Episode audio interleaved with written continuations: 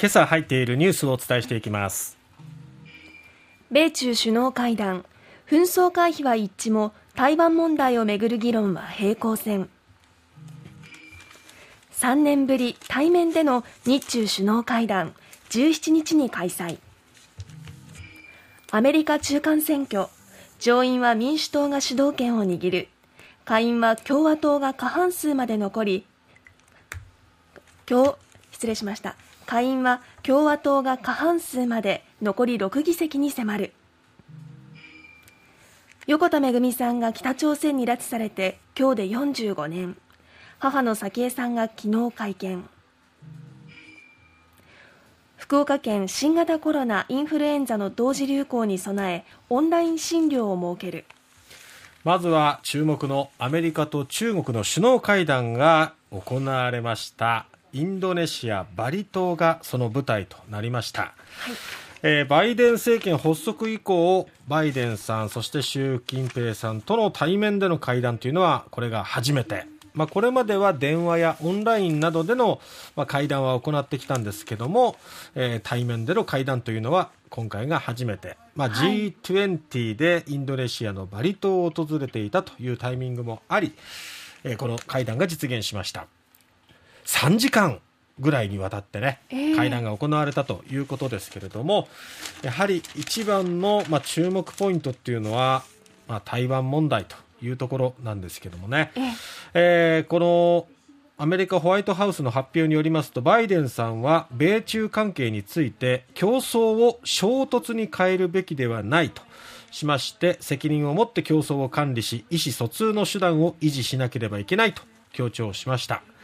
えー、競争をするのはいいことだけれどもそれがこう紛争などにつながらないようにという点では両者一致しました、そして台湾について我々の一つの中国政策は変わっていないとした上でいかなる現状変更にも反対すると述べた、まあ、つまり力による現状変更というのは歓迎しないよというところはしっかりアメリカとしてはまあ釘を刺したというところなんですけども、はい、中国側の発表によりますと習近平さんはこの米中関係について過去も現在も相違があり今後も存在するが関係発展の障害としてはならないというふうに語りました、まあ、両者考えの違いイデオロギーの違いなどはありますけれども、それが今後のアメリカと中国の関係を発展するためのこう障害妨げにはならないよという点で一致、まあ、そういう点は先ほどの言った競争はいいんだけどもそれが紛争にはつながらないということで一致しているわけですよね。ただ台湾に関してですけども中国には中国式民主があり各国の国情に合わせるべきだということでアメリカ、ヨーロッパの民主主義的価値観を押し付けるなというふうに、まあ、姿勢を明確にしております、そしてこの台湾問題については中国の革新的利益中の革新だ。もう革新中の革新、はい、触れてくれるんだと、でアメリカそして中国のこの関係の超えてはならないレッドライン一線を越えてはいけないというこの線がこの台湾にあるんだっていうことですよね。まあ、中国としてはそれを、えー、しっかり姿勢を示したという形になりました。そして、えー、この米中関係のみならず、今、ウクライナ情勢なども行われてありますけれども、あのウクライナ情勢について懸念されるわけなんですが、えー、両首脳は核戦争を起こしてはならないし、勝利することはできないとの認識を示し、ウクライナでの核兵器の使用、そして威嚇への反対というところで一致しております。はい、さて、えー、そんな中ですけどね、次は日本です。日中首脳会談。えー、17日、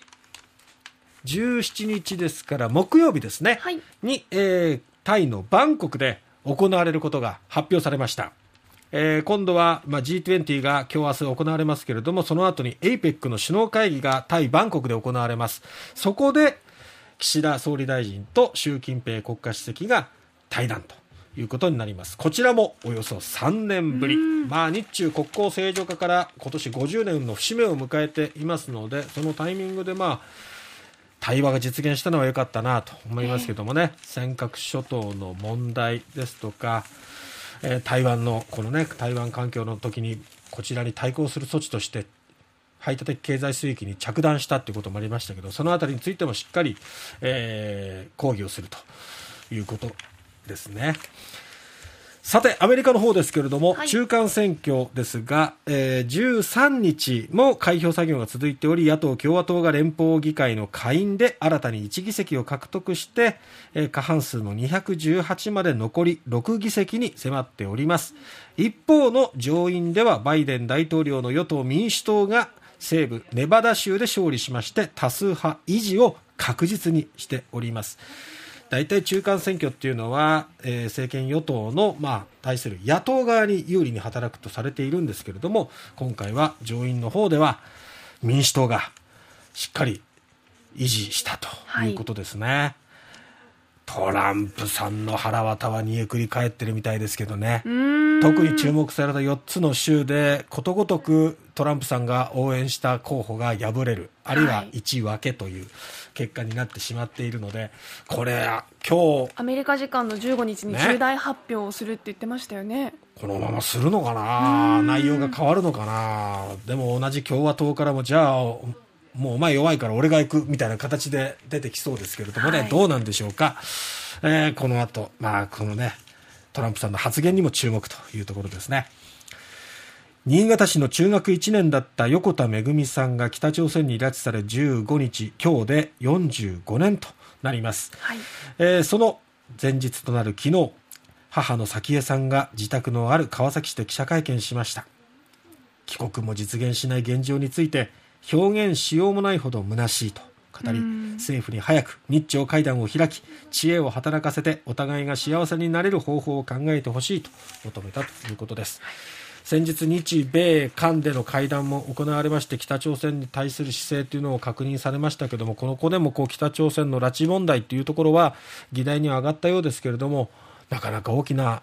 一歩が踏み出せてないのが現状ですよね。何やってんだっていうところ45年。早紀江さんももう高齢ですからね。ね86歳ですよね。そして2年前には夫の茂さんは亡くなっていらっしゃるわけです。ずっと待ってるというこの気持ち、はい、なんとか岸田総理答えてほしいなと思います